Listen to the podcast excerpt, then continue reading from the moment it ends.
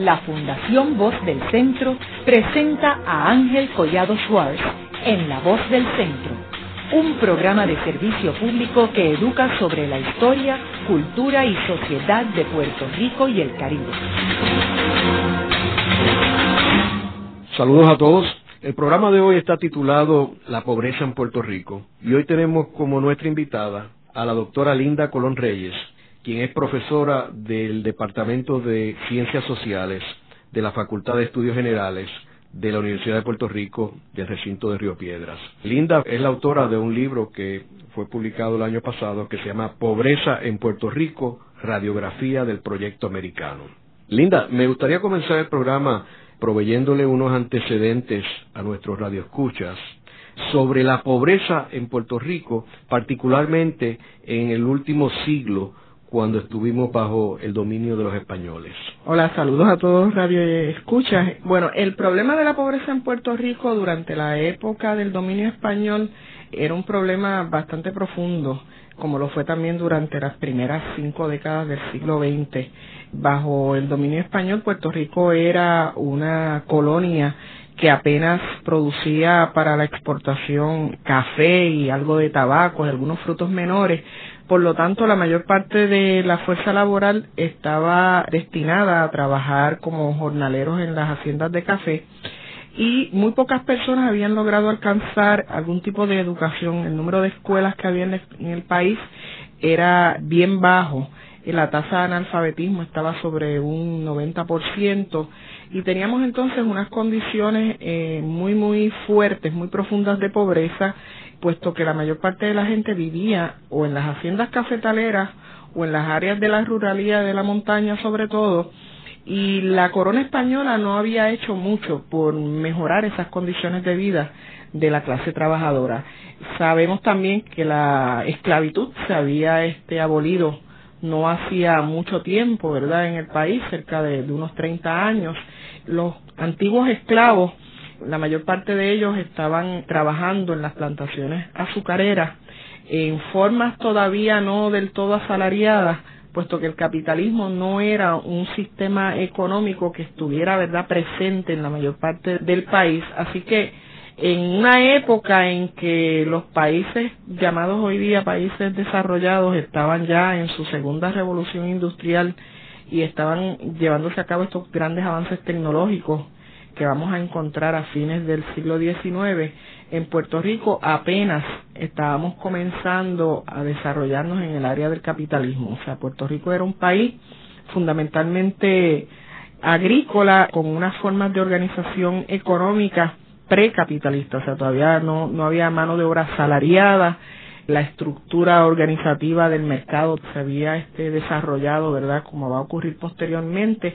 Las ciudades tampoco no eran grandes ciudades, sino que eran pequeños poblados, a excepción de dos o tres, ¿verdad? Como San Juan y Ponce, que eran grandes ciudades.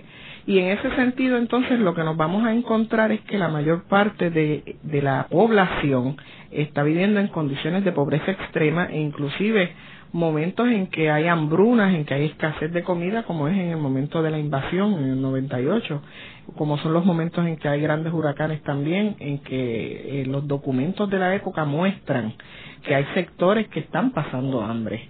Esa es la situación que encontramos en el 98 cuando se da la invasión. ¿Y qué sucede cuando llegan los norteamericanos? Bueno, cuando llegan los norteamericanos las cosas no cambian demasiado alguna gente piensa, ¿verdad?, que tras la invasión Puerto Rico de repente entró a la modernidad y entró a, todos los avances de, del capitalismo norteamericano, pero eso no fue así. Tras la invasión inclusive hubo áreas donde las cosas pusieron todavía peor de lo que ya estaban, porque en el momento en que Puerto Rico es este incorporado dentro de, el, de la órbita del imperio norteamericano, Puerto Rico pasa a convertirse en un enclave de producción azucarera. Esto quiere decir que el producto principal para la exportación va a ser azúcar y también tabaco como un segundo producto. Se necesita una mano de obra disponible para poder llevar a cabo esa producción azucarera, así que vamos a encontrarnos con una emigración bien grande de la población de estos jornaleros que trabajaban en las haciendas del café de las zonas centrales de la isla hacia las costas. Esos jornaleros que a fines del siglo XIX recibían unos salarios de alrededor de unos 50 centavos, llegada la década de 1930 todavía estaban recibiendo los mismos 50 centavos o 60 centavos al día de salario por seis meses al año. Así que en ese sentido las condiciones de vida de los trabajadores no mejoraron grandemente, inclusive se dice que en algunas situaciones empeoró porque mucha de esta población fue a parar a áreas donde no podían cultivar y los jornaleros de la, del café pues sí cultivaban predios pequeños de terreno para su propio autoconsumo. Al no poder cultivar pues sus condiciones de hambre van a empeorar. Rápidamente la mayor parte de las tierras que estaban en manos de los puertorriqueños son expropiadas y pasan a manos de las grandes corporaciones azucareras tanto norteamericanas como de capital puertorriqueño. Así que para la década de los 30 eh, vamos a tener que en Puerto Rico hay una gran extensión de tierra en manos de corporaciones azucareras, 166 mil cuerdas de tierra estaban en manos de las corporaciones. Y esto supuso que aquellos pequeños campesinos que tenían pequeñas fincas que eran de cuatro cuerdas, cinco cuerdas, pierden sus tierras se convierten en trabajadores también, en peones. De hecho, Linda, es curioso eso que tú mencionas porque en un programa anterior que nosotros tuvimos aquí en La Voz del Centro, que era basado en el libro The Broken Pledge, de estos intelectuales norteamericanos que escribieron este libro en 1930, eh, de hecho lo publicaron en 1930, y donde ellos hacen un emplazamiento al gobierno norteamericano de que la situación de Puerto Rico había empeorado en las primeras dos décadas o tres décadas después de la invasión norteamericana. Y de hecho se llama The Broken Pledge porque es la promesa rota y es la promesa que hizo Miles cuando llegó a Puerto Rico en el 98 de que Puerto Rico iba a ser liberado y que Puerto Rico ahora que iba a progresar y la situación no era esa. O sea, que reafirma esto mismo que tú acabas de mencionar. Ahora, ¿qué pasa después en los 30, la década de los 30 y los 40, antes del establecimiento del ELA? Bueno, todas las, todas las investigaciones de esta época lo que hacen es que afirman que la década de los 30 fue una década de gran crisis en Puerto Rico. En primera instancia por la crisis económica, ¿no? La crisis económica mundial que comienza en 1929 y que en Puerto Rico tiene unos efectos devastadores, sobre todo para los trabajadores, más que para las corporaciones, para los trabajadores, porque una de las cosas que va a ocurrir es que los dueños de las corporaciones azucareras, eh, para evitar perder sus ganancias, para que sus ganancias no bajaran, lo que hicieron fue que le bajaron los salarios a los trabajadores. Y esto empeoró las condiciones de pobreza que ya tenía la clase trabajadora y lo sumió en unas condiciones de mayor hambruna de la que ya tenían. A eso debemos de sumar que, por ejemplo, este, la industria de la aguja, que era una industria que empleaba mujeres y niños, en ese periodo aumentó su producción. O sea, cosa extraña, ¿no? En medio de la crisis económica, esa industria aumenta su producción. Y esta era una industria que pagaba dos y tres centavos al día por trabajo a, las mujeres era una, era una cosa terrible la explotación que llevaba a cabo esa industria y precisamente lo podía hacer porque las condiciones de pobreza eran tantas que las mujeres y los niños trabajaban a veces 12, 18 horas para poder obtener un ingreso suplementario al ingreso del hombre. Y en los periodos de, que no había zafra, los hombres también trabajaban en esa industria de la aguja. Así que lo que vamos a estar viendo en la década de los 30 es un recrudecimiento de las condiciones de pobreza. De hecho, a, Puerto Rico viene un grupo de los Estados Unidos del Instituto Brookings y llevan a cabo una investigación de la cual sale un libro que de hecho se consigue verdad en la hemeroteca de Puerto Rico donde lo que hacen es que plantean las terribles condiciones en que se encuentra Puerto Rico y plantean algunas de las alternativas que ellos entienden que hay que poner en práctica para reformar las condiciones. Interesantemente, en ese libro aparecen ya esbozados muchos de los proyectos que va a llevar a cabo el Partido Popular en la década de los 40. ¿Sabe? Ahí, en ese libro y en el Plan Chardón, que también se lleva a cabo en, en 1935, vamos a encontrar una evidencia de lo que va a ser el proyecto del Partido Popular eh, iniciado por Luis Muñoz Marín en la década de los 40.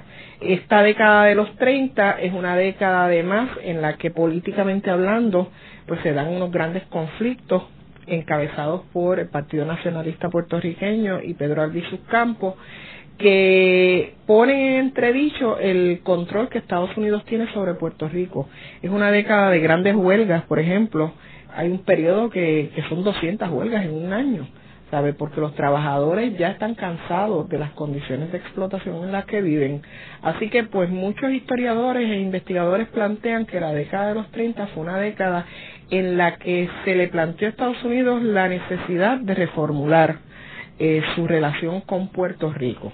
A eso debemos de añadir la Segunda Guerra Mundial, que va a ser un factor, ¿verdad?, eh, muy importante porque el hecho de que Puerto Rico haya tenido desde el comienzo una función militar tan importante, obliga a los Estados Unidos a repactar, a renegociar, a reformular eh, la manera como había estado administrando la colonia.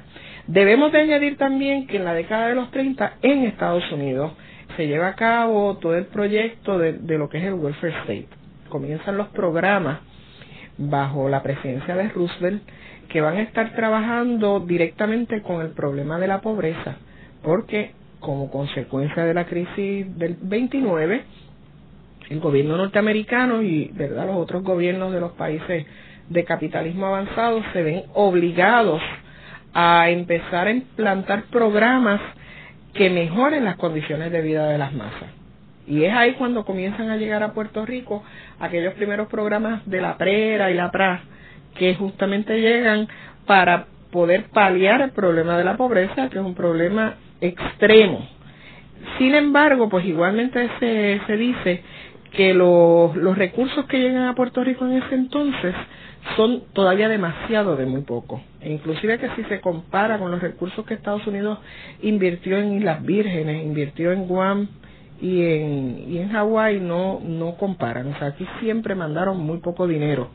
Y la condición de pobreza era tan extrema que el dinero que enviaron realmente apenas arañó la superficie, ¿no? o sea, no, no fue suficiente ni siquiera para encaminar de una manera seria el cambio, ¿verdad?, en las condiciones de pobreza. Estabas hablando de Albizu Campo, el discurso de Albizu Campo, que era un discurso bastante agresivo, ¿verdad?, y bastante fuerte. Y es curioso que si uno estudia los discursos de Luis Muñoz Marín de la época, son muy similares, muy similares en contra del capital ausente, que controlaban las centrales y los derechos de los trabajadores. Eh, es un discurso bastante socialista, ¿no? El Catecismo del Pueblo, ¿no? El Catecismo del Pueblo es un documento que yo estoy segura que hoy día lo sacamos por ahí y nos acusan de, de ser este terroristas o algo así, porque precisamente el Catecismo del Pueblo lo que hacía era que cuestionaba ese control que tenían las corporaciones y todo toda la riqueza que estaban extrayendo de Puerto Rico versus unas condiciones de pobreza extrema en la masa campesina. Y es lo que le sirve al Partido Popular verdad para ganar este apoyo de la masa campesina. No olvidemos que el lema del partido era pan tierra y libertad verdad tres cosas fundamentales para una sociedad que era agrícola, que vivía en una pobreza extrema y que estaba bajo condiciones coloniales de mucha este, represión Así que las tres consignas son tres consignas que de hecho dicen que venían de verdad de la Revolución Rusa.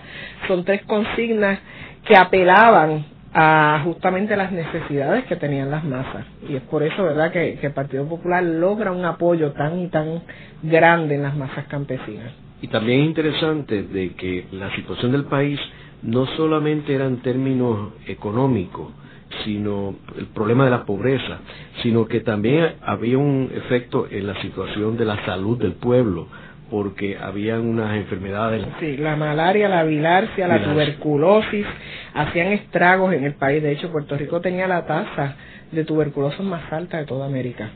O sea, en Puerto Rico había unas condiciones de insalubridad bien profundas que comparaban con, con los países más pobres de toda América Latina. De hecho, se hablaba, ¿verdad?, de que Puerto Rico era la casa pobre de América, porque la gente vivía realmente en unas condiciones en las cuales, pues, tú te morías por cualquier cosa, o sea, te morías por un catarro, te morías por, por la falta de alimentos y hay numerosas fotografías y este evidencia de la época en que se ven las condiciones de vivienda y de, y de, de falta de, de higiene y de falta de, de salubridad que había entre, entre el campesinado y en, y en las áreas urbanas también. ¿Y en términos de educación? Bueno, en términos de educación, las condiciones en Puerto Rico no eran muy diferentes a las que habían sido en, en la época de, de España.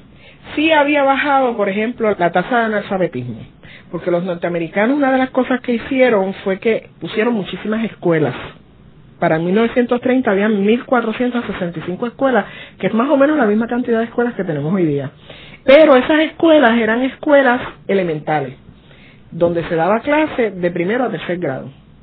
Y esto suponía que entonces la gente que iba a la escuela solamente aprendía a leer rudimentariamente y escribir rudimentariamente. Había 221 mil niños en las escuelas. Interesante, las niñas se ven incorporado en la educación, cosa que en la época de España no había ocurrido, que eran muy pocas las niñas que habían, las mujeres que habían podido estudiar.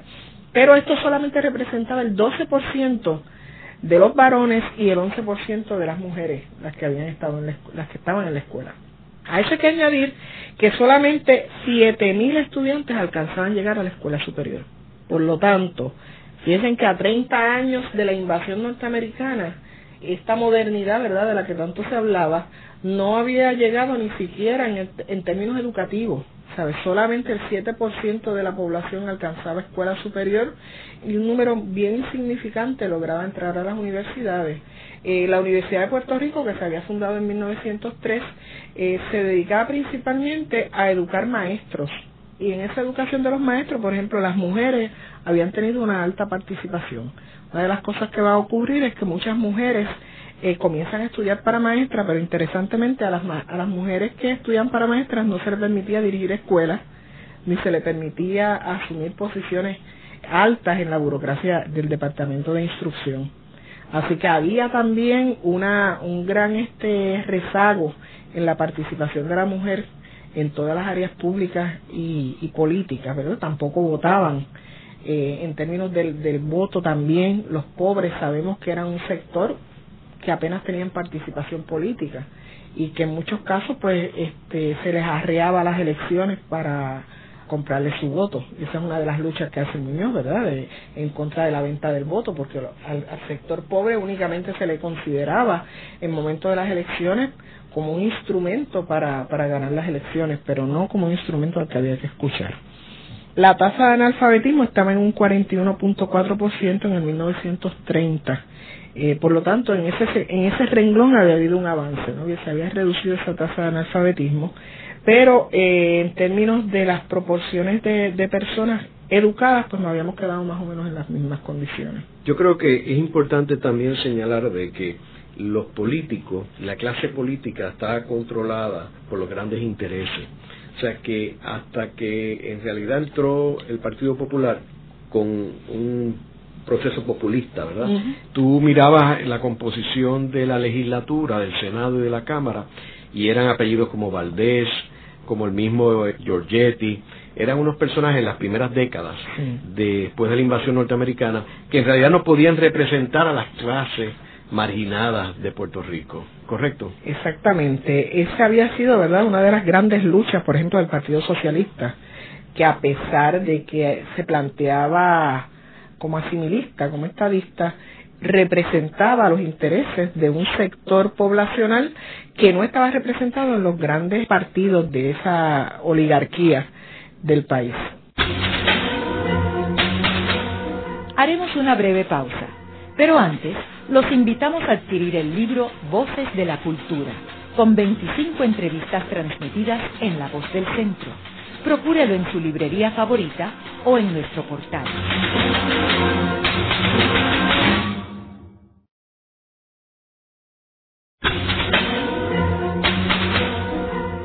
Están escuchando a Ángel Collado Schwartz en La Voz del Centro.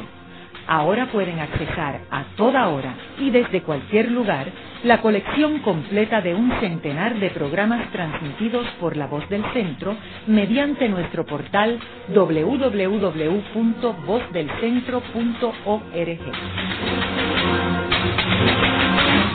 Continuamos con el programa de hoy titulado La pobreza en Puerto Rico. Hoy con nuestra invitada, la doctora Linda Colón Reyes, profesora del Departamento de Ciencias Sociales de la Facultad de Estudios Generales de la Universidad de Puerto Rico, del recinto de Río Piedras. Eh, Linda, estábamos hablando en el segmento anterior sobre eh, la pobreza en Puerto Rico en el periodo de los 30 a los 40 y cómo la pobreza hay que definirla no solamente en términos económicos, sino en términos sociales, particularmente desde el punto de vista de la salud y de la educación. Ahora, una vez entra el Partido Popular en el panorama y entra toda esta revolución social del Partido Popular y entra la operación Manos a la Obra y el programa de industrialización, ¿qué sucede con la pobreza en Puerto Rico? Bueno, durante el periodo de la década de los 40 y en la década de los 50 eh, comienzan a hacer una serie de reformas que van a transformar rápidamente las condiciones de vida eh, de las masas en Puerto Rico. En primera instancia se da una reforma agraria que va a tener por consecuencia la eliminación de estas grandes corporaciones dueñas de, de las tierras, ¿no? esas tierras se le compran a las corporaciones y se crea la autoridad de tierras y algunas de esas tierras se reparten en fincas de beneficio proporcional, otras se reparten en solares y se reparten en pequeños lotes que se le, se le dan a alguna gente que para que cultive. Pero lo que va a ocurrir realmente más, más importante, más significativo es que el país comienza a industrializarse y por consecuencia la población va a empezar a emigrar masivamente de las zonas rurales a las zonas urbanas. Así que vamos a tener el crecimiento eh, desbordante de lo que son los llamados arrabales urbanos. Como consecuencia de esto, pues el problema de la pobreza va a cambiar su rostro. De una pobreza rural, agraria, vamos a tener ahora una pobreza urbana en unas condiciones realmente peor que las que existían en el campo, porque toda esta población que emigra hacia las ciudades viene a habitar áreas periféricas en las ciudades que no eran aptas para, para que nadie, nadie viviera. Por ejemplo, en San Juan van a ubicarse en toda esta zona del Caño, Martín Peña y en áreas que son pantanosas. Y entonces vamos a tener casi la mitad de la población de San Juan habitando en unas zonas que son realmente eh, bien inhóspitas, eh, en unas condiciones de pobreza terribles.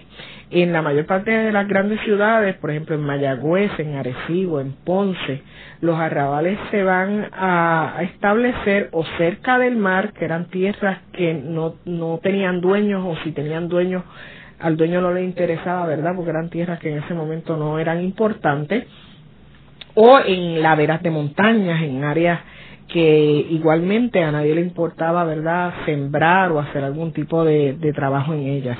Así que esto intensifica las condiciones ya deplorables en que vivía eh, una buena masa de esta población.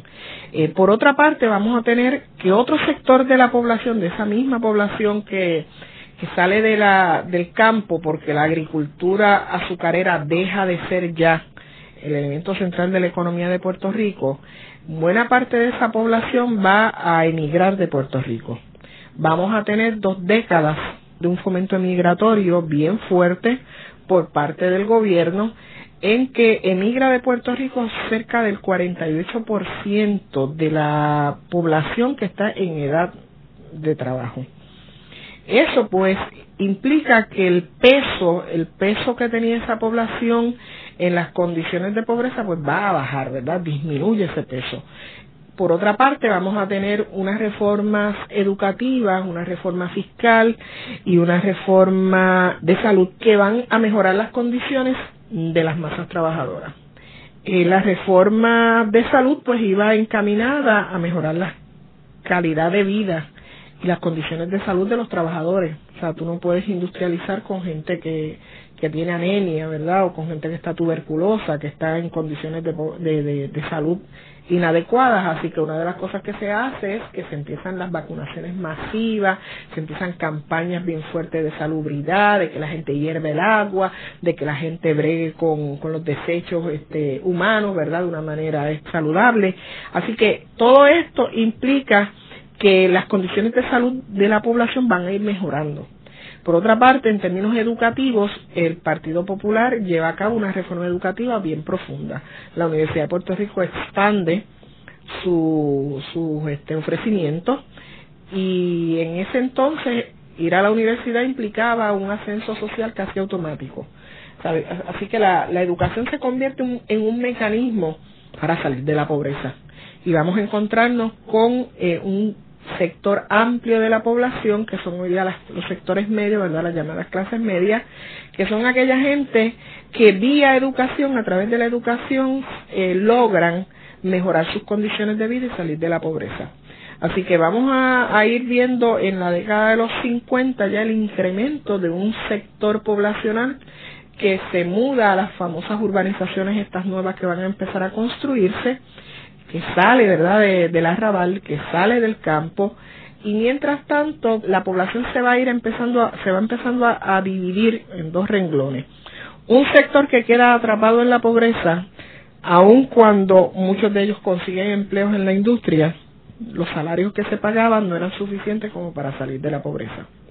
Por otra parte, eh, la industrialización no logra crear los suficientes empleos como para que la mayor parte de esa población que ha quedado desempleada por consecuencia de la, de la industrialización y la eliminación del agro como fuente de trabajo consiga empleo. Así que vamos a tener siempre unas tasas de desempleo que cuando mejor están rondan el 10% oficial cuando peor están, pues pueden estar en un 25, en un 30% cifra oficial.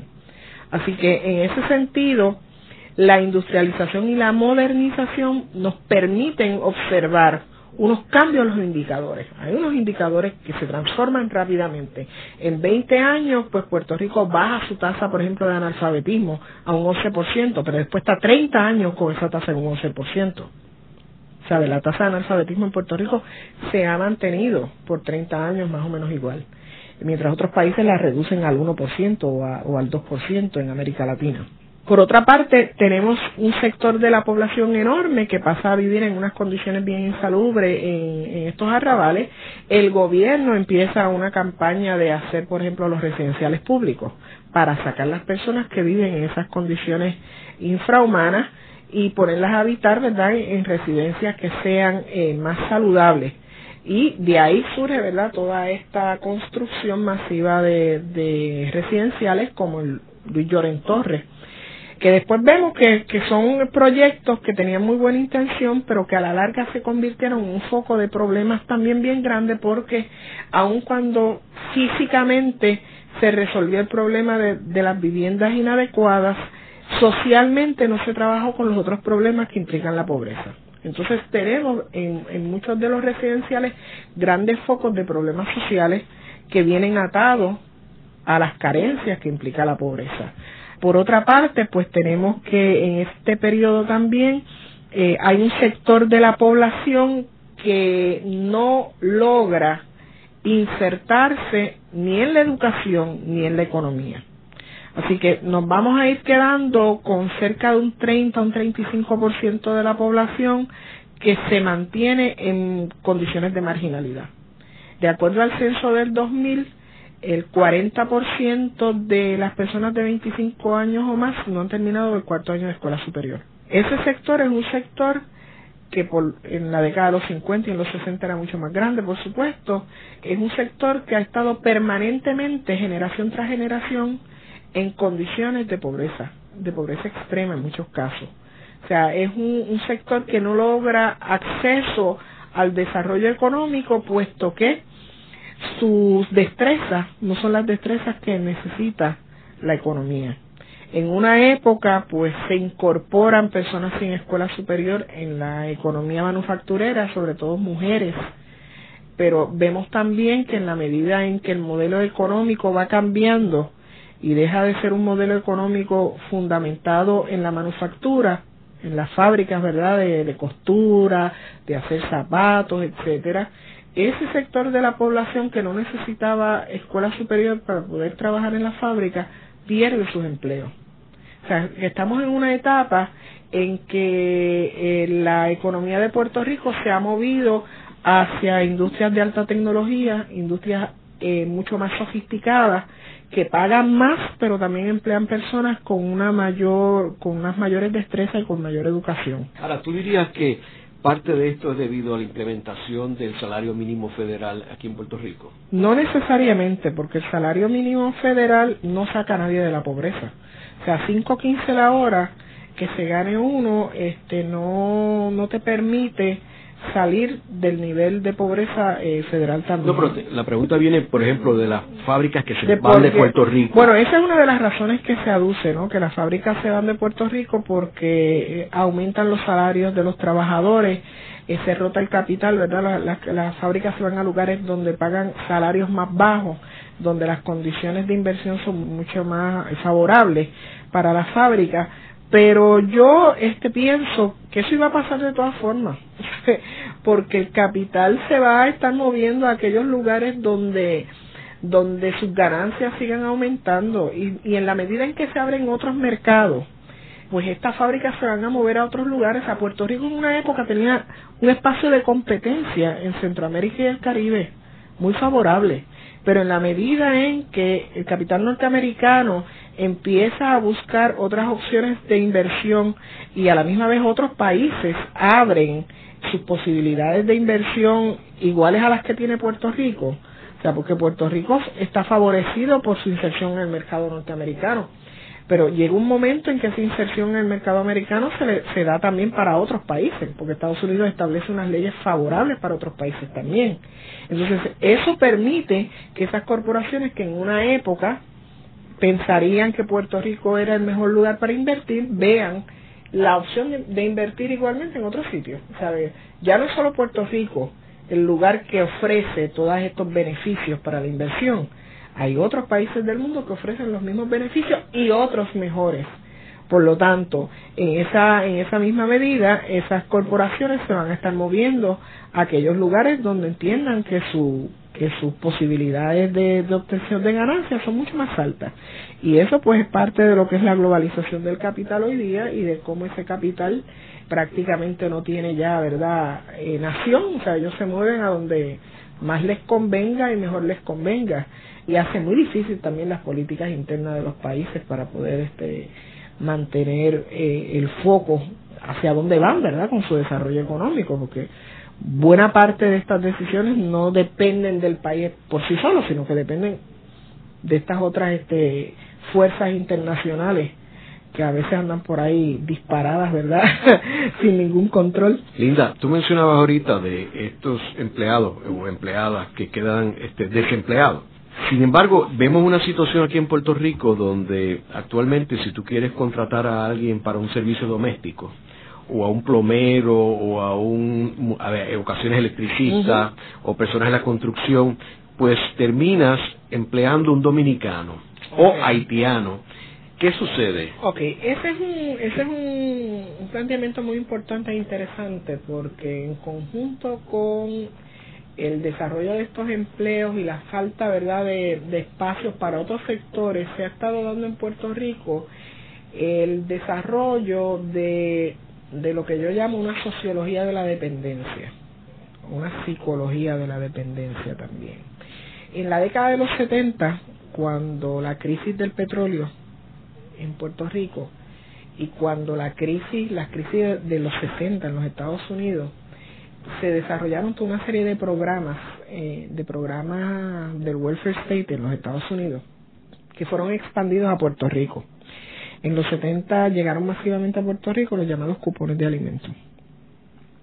Y con los cupones de alimentos comenzó a darse también una, un fenómeno que es el de que se ha ido creando, ¿verdad? Una psicología de dependencia en, un sector de la población muy grande. Una dependencia económica, pero es una dependencia también social y psicológica eh, que para muchas personas implica que yo vivo con lo mínimo mm, para sobrevivir, porque tampoco se piensen que, que los cheques o la tarjeta de, del pan da para mucho, ¿verdad? Una persona que recibe el pan recibe 109 dólares al mes, nada más. Y tenemos un grupo enorme de personas que son cero ingresos. Y si son dos, son 200 dólares al mes. O sea, que hay gente que piensa que con esto, pues tú puedes hacer maravillas y no es cierto. Pero es suficiente como para que la gente no viva en una, ¿verdad? En un hambre extrema. Y entonces la gente pues se las busca por ahí en, otras cosas, chiripea, hay una economía subterránea muy grande también. Y entonces a eso le debemos, debemos de añadir que hay una expectativa de vida, que es una expectativa de vida que no es la de, la de un país pobre o de un país subdesarrollado, sino que es la expectativa de vida del país más rico del mundo la gente espera consumir igual que consumen los, los norteamericanos porque nuestra esfera de consumo es la norteamericana. O sea, nosotros nos venden lo mismo que le venden a, a los norteamericanos. Y nuestra esfera de propaganda es la esfera norteamericana también. Entonces, en ese sentido, eh, la gente crea una, un, un deseo, el deseo de consumo, que es el deseo del país que más consume en el mundo y ese deseo no está equiparado a los recursos que tenemos. Por lo tanto, tenemos un sector de la población que sus expectativas de vida y su realidad de vida no, no, no compaginan. Tenemos un sector de la población que se ha ido deteriorando también socialmente hablando, eh, para el cual el trabajo deja de ser el elemento central en su vida hace mucho tiempo, porque son generaciones y generaciones fuera del trabajo fuera del trabajo formal, ¿verdad? El trabajo este de 8 a, a 4 y media que nosotros conocemos. Y el trabajo es estructurador de vida. O sea, el trabajo te estructura a ti, tu ocio, tu tiempo, tu tiempo libre, ¿verdad? Te estructura eh, el, el que tú vas a hacer en términos de proyecto existencial. Y en la medida en que tenemos un sector de la población amplio en eh, para el cual el trabajo ha dejado de ser el elemento central de su vida, pues nos vamos a encontrar con gente que te dice, sí, yo quiero trabajo, pero entonces cuando tú los pones a trabajar son un revolú, ¿verdad? Porque no se levantan por la mañana, empiezan a faltar, quieren hacer las cosas como ellos quieren, no tienen, no tienen esa esta disciplina de lo que implica el trabajo. A eso le sumamos que igualmente el sistema educativo eh, pretende que todo el mundo sea un profesional, te educan para, para ser este profesional, no te educan para llevar a cabo eh, trabajos que son trabajos diestros que se necesitan en la economía enormemente. Entonces, esa necesidad de ese trabajo diestro que no está disponible, pues lo van a suplir otros, otra gente que viene de República Dominicana, entre otros países, ¿verdad? Que tienen eh, la necesidad de trabajar y que en nuestro, en nuestro país, pues nosotros le damos ese espacio. Luego de una breve pausa, regresamos con Ángel Collado Schwartz en La Voz del Centro.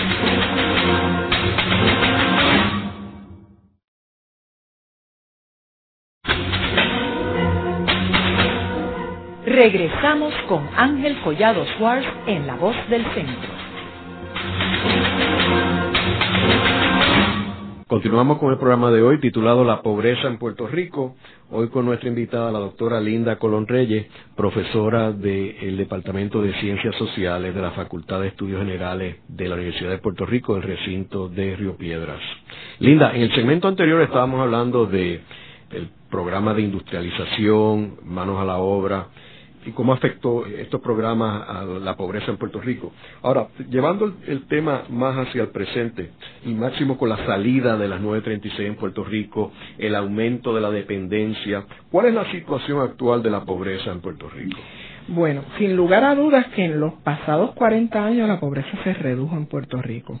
Se redujo en cerca de un 30%, más o menos, 25% pero sigue siendo al día de hoy un problema enorme. El 48.2% de la población, de acuerdo al censo de población de Estados Unidos del 2000, vive todavía bajo condiciones de pobreza. Eso quiere decir que cerca de la mitad de la población, la mitad de la población puertorriqueña, está bajo niveles de pobreza.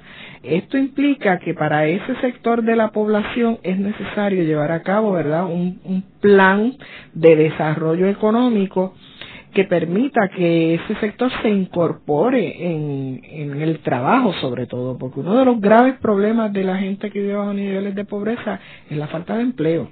Pero además de la falta de empleo, los trabajos tienen que ser trabajos que te saquen de la pobreza. O sea, porque un trabajo de tres pesos la hora o de 4 dólares la hora, no es un trabajo que te, que te resuelve el problema de la pobreza. Si una sola persona dentro de la familia trabaja, tampoco se resuelve el problema de la pobreza.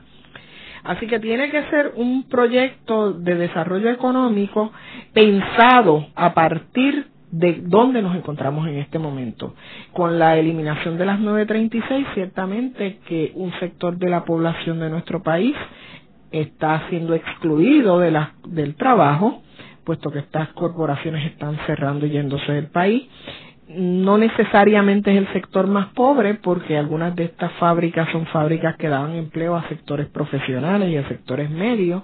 Así que lo que vamos a estar viendo es que alguna gente de los sectores medios va a bajar de clase social, va a pasar a, formar parte de los sectores desempleados que viven bajo condiciones de pobreza, porque lamentablemente nuestro país también es un país que está sumamente endeudado. ¿Sabes? La gente no, no ahorra, la gente no, no mantiene unas condiciones de, de vida en las cuales, ¿verdad? Tú vas hasta donde puedes y no empeñas los próximos 20, 25 años de tu vida porque los debes. Así que en ese sentido, uno de los graves problemas que tiene nuestro país además de que hace falta crear un modelo económico que permita mejorar las condiciones de vida de estos sectores pobres, es que tiene que trabajar con el problema del endeudamiento, endeudamiento del Estado y endeudamiento privado. ¿Sabe? El endeudamiento del Estado y el endeudamiento privado en Puerto Rico suma casi 50 billones de dólares. ¿Sabe? En Puerto Rico la gente de verdad que está acostumbrada a consumir lo que no tiene. ¿Sabe? Nosotros vivimos de espalda a nuestra realidad. Así que en ese sentido eh, nos, nos estamos enfrentando a un periodo difícil del cual podremos salir en la medida en que en que seamos eh, creativos en que miremos lo que están haciendo otros países del mundo que no son necesariamente Estados Unidos porque el modelo norteamericano de, de vida es un modelo sumamente costoso en términos de recursos y en términos de recursos naturales y de recursos humanos. Así que en ese sentido yo creo que es bien importante que nosotros empecemos a mirar otros ejemplos de sociedades que son más similares a nosotros, qué han hecho, qué están haciendo para que sus condiciones de vida cambien.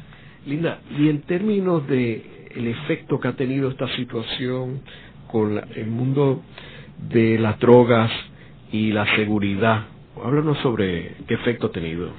Bueno, decididamente que las víctimas mayores del problema de tráfico de drogas en Puerto Rico son los sectores pobres. Aun cuando a todos, ¿verdad? De alguna forma nos pueda caer este encima la violencia generada por el tráfico de drogas, quienes más sufren los efectos del tráfico de drogas son las personas que viven en las comunidades pobres y en los residenciales. O sea, los muertos que encontramos todos los días en las calles pertenecen a esos sectores, son sobre todo los hombres. Y en ese sentido tenemos un, grave problema en nuestro país para un sector de la población masculina entre los 18 y los 30 años de edad, entre los cuales la violencia de las drogas es el pan nuestro de cada día para los cuales no hay alternativa prácticamente dentro de nuestra sociedad. O sea, en Puerto Rico hay que trabajar con el problema del uso de drogas de una manera diferente a como se ha estado trabajando. No ha sido efectivo. O sea, lo que estamos haciendo a, a, partir de, de formas exclusivamente represivas de trabajar el problema no es efectivo. Vemos todos los días cada día más jóvenes en las calles pidiendo en las esquinas usuarios de drogas para los cuales no hay prácticamente ninguna alternativa. Y a mí por lo menos se me, se me parte el corazón cada vez que yo veo un muchachito de estos de 18 o 19 años pidiendo en una luz que sabes que ya hecho su vida a la basura, ¿verdad? Porque es, es, un usuario de heroína, un usuario de, de, de crack, y tú le ves en la cara que es un niño y que, y que su vida no ha, no ha tenido, ¿verdad? Que en su vida no ha tenido oportunidades, porque cuando tú los entrevistas, cuando tú hablas con ellos, te das cuenta que son muchachos que vienen de familias, de hogares, que han vivido en una pobreza bien fuerte desde, desde niños, que han sido maltratados, cuyos padres en muchos casos son convictos, cuyas madres han sido mujeres maltratadas y que en un momento dado los tiran a las calles. Este, así que en ese sentido yo creo que nosotros tenemos que hacer una cruzada social para trabajar con el problema de las adicciones a drogas y para trabajar con el problema de la violencia que genera las adicciones a drogas y que genera esta sociedad. Esa cruzada eh, eh, no le no le compete solamente al gobierno, le compete a todos los sectores cívicos. Y decididamente que si somos seres humanos, verdad que nos que nos duele el dolor de los demás, tenemos que plantearnos de una manera bien bien responsable y seria el trabajar con el problema de la pobreza y el trabajar con este sector que es el más marginado de todos, ese sector que está metido en las drogas, que está metido en unas condiciones que, que son casi sin salida. Y yo creo que hay que ver al drogadicto como un enfermo. un enfermo. Un enfermo. Eso es algo que aquí los políticos nunca han entendido, porque tú ves las estadísticas en las grandes conferencias de prensa cuando hacen redadas que capturan X número de kilos de droga. Y lo que no se dan cuenta es que ni cada vez que hay una redada que cogen X número de kilos, quiere decir que al otro día aumenta la criminalidad. Aumentan los muertos. Porque al coger la droga, eh, sube el precio de la droga. Y entonces quiere decir que si él tenía que hacer un atraco para el vicio, va a tener que hacer dos atracos para poder cubrir su vicio. Es importante también destacar que muchos de estos jóvenes que están en el uso de droga eh, ni siquiera son gente que está haciendo atracos, están en las calles pidiendo, ¿verdad? Y, a la, y la gente a veces los maltrata, pero mira, ese que está pidiendo ahí, pues necesita ese dinero para poder cubrir su enfermedad. Luego de la pausa, continuamos con Ángel Collado Schwartz en La Voz del Centro.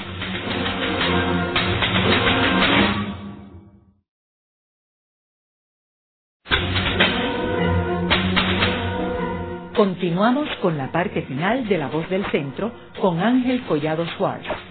Pueden enviarnos sus comentarios a través de nuestro portal www.vozdelcentro.org. Continuamos con el programa de hoy titulado La pobreza en Puerto Rico. Hoy con nuestra invitada, la doctora Linda Colón Reyes, profesora del Departamento de Ciencias Sociales de la Facultad de Estudios Generales de la Universidad de Puerto Rico, del recinto de Río Piedras. Linda, en el segmento anterior estábamos hablando sobre, tú mencionaste algunos aspectos positivos de movidas y movimientos que están surgiendo en Puerto Rico para ayudar a resolver el problema de la pobreza aquí en Puerto Rico. Háblanos sobre algunos eh, ejemplos que tú tengas. Bueno, el cuatrienio pasado yo estuve dirigiendo una oficina que se llamó la Oficina de Comunidades Especiales, que se creó precisamente para trabajar con el problema de la, de la pobreza en Puerto Rico. Eh, sobre todo la pobreza en esas 686 comunidades que llegaron a identificarse.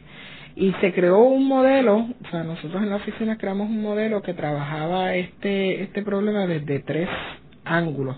Uno era el problema eh, de infraestructura, porque estas comunidades pobres, sobre todo lo que son las este, barriadas eh, y los arrabales, tienen unos problemas de infraestructura severos. O sea, en Puerto Rico hay 138 arrabales todavía. Algunos de ellos arrabales donde viven 10.000, 15.000, 20.000 personas. ¿Sabes? O sea, te coge el Cerro de Yauco, por ejemplo, coge la vía en Aguadilla, coge los cerros que están en Ponce detrás del, del, pueblo y son lugares donde la gente vive en una pobreza extrema, que realmente quien quiera ver pobreza de verdad vaya a esos lugares. Váyase a Canóvana, tres comunidades que hay allí, tres villas que viven en unas condiciones también de pobreza extrema. Así que uno de los grandes problemas que enfrenta Puerto Rico es cómo resolver el problema de la vivienda para los sectores bien pobres. Porque para esos sectores por mucho tiempo no se estuvo haciendo nada en términos de alternativas de vivienda. Otro de los problemas que enfrenta el país es, desde el punto de vista de lo social, cómo trabajo para cambiar los indicadores sociales que permiten que la gente se mantenga bajo condiciones de pobreza. ¿Qué hago con el tema de la educación? Donde la todavía el, el, la gente que deja la escuela sigue siendo un 50, un 60% de la población en esas, en esas comunidades. ¿Qué hago con el problema del empleo y el desempleo? ¿Qué hago con el problema de la salud mental dentro de las comunidades?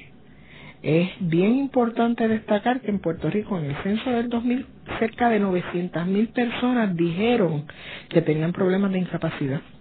Y ese es un dato que implica casi el 25% de la población del país. Sabemos que en Puerto Rico el sistema de salud pública no está atendiendo el problema de salud mental. ¿Qué vamos a hacer con el problema de salud mental de este país? Por supuesto que los sectores pobres son los sectores más afectados con el problema de la salud mental. Por lo tanto, cualquier proyecto que nosotros hagamos para resolver el problema de la pobreza en Puerto Rico tiene que trabajar con todos esos elementos que yo les estaba señalando. Tenemos que trabajar también con el acceso a los servicios públicos del país. O sea, el departamento, eh, la Oficina de Comunidades Especiales tenía uno de sus renglones era llevar a cabo la coordinación de las agencias para que los servicios de las diversas agencias llegaran a las comunidades. En Puerto Rico hay recursos, hay riqueza. El problema no es exclusivamente de falta de recursos y falta de riqueza. El problema fundamental es un problema de distribución de recursos y distribución de riqueza. O sea, Puerto Rico es uno de los países más desiguales de América Latina, en términos sociales y económicos. Tan desigual como Brasil, por ejemplo. O sea, que no es que no tengamos riqueza disponible, es que esa riqueza está muy concentrada en manos de unos sectores, mientras otros sectores poblacionales no tienen acceso a ella. Así que en ese sentido, eh, parte verdad de los proyectos que son necesarios llevar a cabo es cómo eh, nosotros logramos que estos sectores eh, que viven bajo condiciones de pobreza se organicen de manera tal que puedan empezar a llevar a cabo proyectos que en sus propias manos les permitan salir de sus condiciones. Hay, existen en este momento en Puerto Rico numerosos grupos comunitarios de autogestión que calladamente están haciendo un trabajo muy grande contra viento y marea para mejorar las condiciones de vida de, los sectores pobres. Son grupos que trabajan con los niños, con los desertores escolares, que trabajan con las personas que están en, en adicciones y que intentan también crear alternativas de empleo con microempresas, con empresas comunitarias para salir adelante. Pero decididamente que en el área, por ejemplo, del desarrollo de microempresas, del desarrollo de alternativas de trabajo en esas, en esas esferas donde sabemos que hay potencialidad, es un área donde tenemos que trabajar. Por ejemplo, todo lo que tiene que ver con mantenimiento, con servicios en este país, que como usted muy bien dijo al principio, uno va a buscar a alguien que le haga un trabajo en la casa y no aparece, pero a veces es que no que, que esos que, que pueden hacer el trabajo no están organizados y tú no sabes dónde están y ellos no saben dónde estás tú. O sea, que lo que se trata a veces es de crear unas estructuras de organización para que esa mano de obra que está disponible y que a lo mejor está en su casa sentado esperando a ver si alguien lo llama para trabajar, pueda ser accesada de una manera efectiva. Numerosas personas que necesitan a alguien que le cuide a un enfermo, que lo ayude con la casa y y hay montones de mujeres a lo mejor en su casa o hombres que están dispuestos a hacer el trabajo, pero no sabemos dónde están. Entonces, en ese sentido, se precisa una creación de redes de apoyo, de redes eh, de solidaridad a partir de las mismas comunidades que nos permitan entrar verdad en acuerdos mutuos entre los distintos sectores sociales para llevar a cabo las tareas que tenemos de frente. Eh, decididamente que el trabajo comunitario es una alternativa muy importante que hemos visto en, en otros países que esto es bien efectivo, donde se han llevado a cabo proyectos que vienen encaminados desde la base, o sea, que no son estas grandes, ¿verdad?, propuestas de grandes industrias, sino que son proyectos donde la gente que tiene pocas destrezas, pero tiene unas destrezas y una riqueza potencial, explota esa riqueza, la desarrolla eh, un ejemplo bien, bien importante en Puerto Rico es el cooperativismo. O sea, el cooperativismo de crédito en Puerto Rico es la riqueza de los pobres, organizada a partir de la década de los 40 y convertida hoy día en una de las empresas económicas más exitosas del país. ¿Sabe? Si nosotros hemos podido hacer eso, podemos hacer muchas otras cosas. ¿Sabe? Porque yo recuerdo cuando yo chiquita, las primeras cooperativas se establecieron en los barrios pobres. Y la gente allí llevaba, qué sé yo, 10 pesitos, 5 pesitos, y poco a poco fue levantando un capital que hoy es de 5 billones de dólares. Y ese fundamentalmente es un capital que viene de los sectores pobres. En el programa de hoy hemos discutido la pobreza en Puerto Rico, hemos dialogado sobre el pasado, el presente y el futuro y hemos hablado de cómo hay alternativas de la sociedad civil para poder ayudar a resolver esta mala distribución de riqueza en Puerto Rico. Y cómo podemos también buscar modelos eh, en otros países, particularmente en Europa, como Irlanda, en Europa del Este también, ahora hay una serie de modelos interesantes, en Asia también hay unos modelos, y estudiarlo y no solamente limitarnos a ver qué está haciendo Estados Unidos, porque Estados Unidos, como vimos con lo que sucedió en Luisiana, pues tiene unos problemas muy serios, pero que hay sociedades que están mucho más avanzadas. Gracias, Linda. Muchas gracias a ustedes por la invitación. Esta ha sido una producción como servicio público de la Fundación Voz del Centro. Los invitamos a sintonizarnos la próxima semana a la misma hora. Y recuerden que pueden adquirir el libro Voces de la Cultura en su librería favorita o en nuestro portal.